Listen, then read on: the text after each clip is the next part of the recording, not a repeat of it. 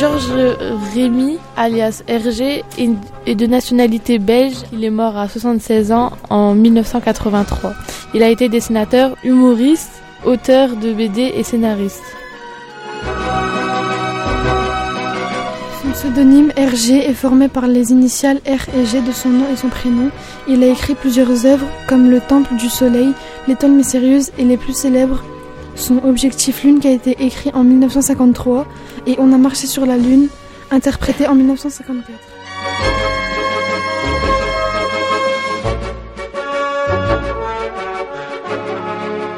Pour nous, moi Elisa, Hergé a été visionnaire à quelques moments quand il a dessiné On a marché sur la Lune.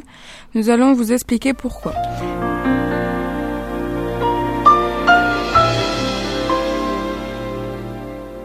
Grâce aux planches de la BD On a marché sur la Lune, on peut voir qu'avec plusieurs données de calcul, le résultat est que pour lui, le trajet de la fusée Terre-Lune met 4 heures, 1 minute et 34 secondes. Alors qu'en réalité, quand les scientifiques ont calculé les trajets Terre-Lune des missions Apollo, quand Neil Armstrong fut le premier homme à avoir marché sur la Lune, en 1969, le trajet mettait 4 jours. Déjà, Hergé s'est totalement trompé, et voilà pourquoi il n'a pas été visionnaire quand il a dessiné On a marché sur la Lune sur ce point-là.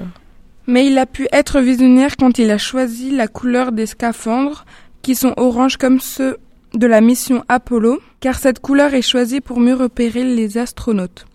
Pour les casques, il s'est trompé, les imaginant transparents pour mieux voir les personnages, alors qu'en réalité, il y avait un filtre disposé sur les casques.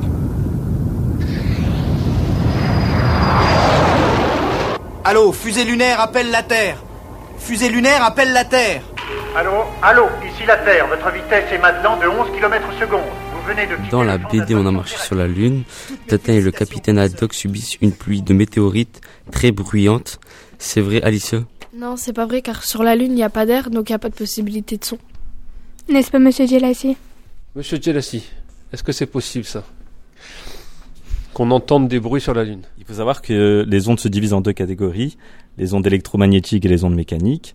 Les premières peuvent se propager dans tous les milieux, c'est-à-dire même dans le vide, alors que les secondes, les ondes mécaniques, ne se propagent pas euh, dans le vide, elles se propagent uniquement dans un milieu matériel. Or, les ondes sonores font partie de la deuxième catégorie, c'est-à-dire les ondes mécaniques, et par conséquent, elles ont besoin d'un milieu pour se propager, ce qui est impossible sur la Lune, vu qu'il n'y a, enfin, que, vu que le milieu est, est le vide. Hergé s'était trompé là-dessus. Une autre remarque sur euh, l'œuvre d'Hergé Alors, euh, Hergé, il raconte aussi euh, dans Objectif Lune le départ et la préparation du voyage sur la Lune. Et euh, Hergé, il évoque la pesanteur qui serait six fois moindre que sur la Terre. Euh, les faits que émis par Hergé sont validés par les scientifiques, car d'après certaines explications, si on divise l'intensité de la pesanteur sur la Terre et celle sur la Lune, on obtient 6,25. Donc Hergé avait raison. Quand Hergé dit qu'il y a de l'eau sur la Lune, eh ben il y a raison parce que en 2008, il y a une sonde indienne qui a été envoyée sur la Lune pour euh, voir s'il y a de l'eau et on a trouvé de l'eau. Il y a aussi euh, on a marché sur la Lune lorsque le capitaine Haddock sort de la fusée. Il se fait attirer par euh, la météorite Adonis. À cause de la gravité, ces, ces, prédictions ont été, ont été réalisées par les scientifiques un peu plus tard. Prenons l'exemple de la Terre avec l'homme. Les deux, ils exercent une force d'attirance mais comme euh, la Terre, euh, elle est plus, elle est plus grosse que que, que l'homme, ben, c'est, euh, elle exerce une, une sorte d'assurance plus élevée. Et c'est la même chose qui a été fait par Adonis et le capitaine Haddock. Le phénomène dont parlait euh, Oudeifa s'appelle la gravitation universelle.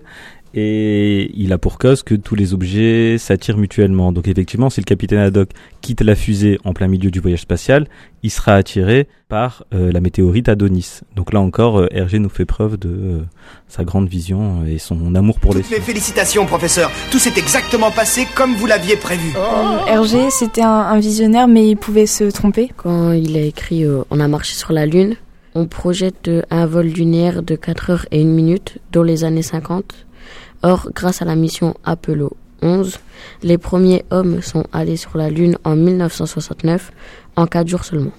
Dans le même album, Tintin prononce une phrase Pour la première fois, sans doute, dans l'histoire de l'humanité, on a marché sur la Lune. Ce qui se rapproche de That's one small step for a man, one giant leap for mankind. Qui veut dire euh, c'est un petit pas pour un homme mais un bond de géant pour l'humanité.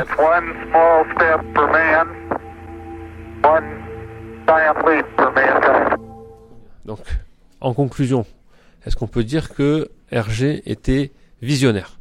Alors, la scène se passe quand même euh, 15 ans avant les premiers pas d'Armstrong sur la Lune. Donc euh, Hergé, en grand amoureux de la science, a, a montré euh, par euh, son talent qu'il était un, un visionnaire. Est-ce qu'on sait un peu euh, où il trouvait ses sources?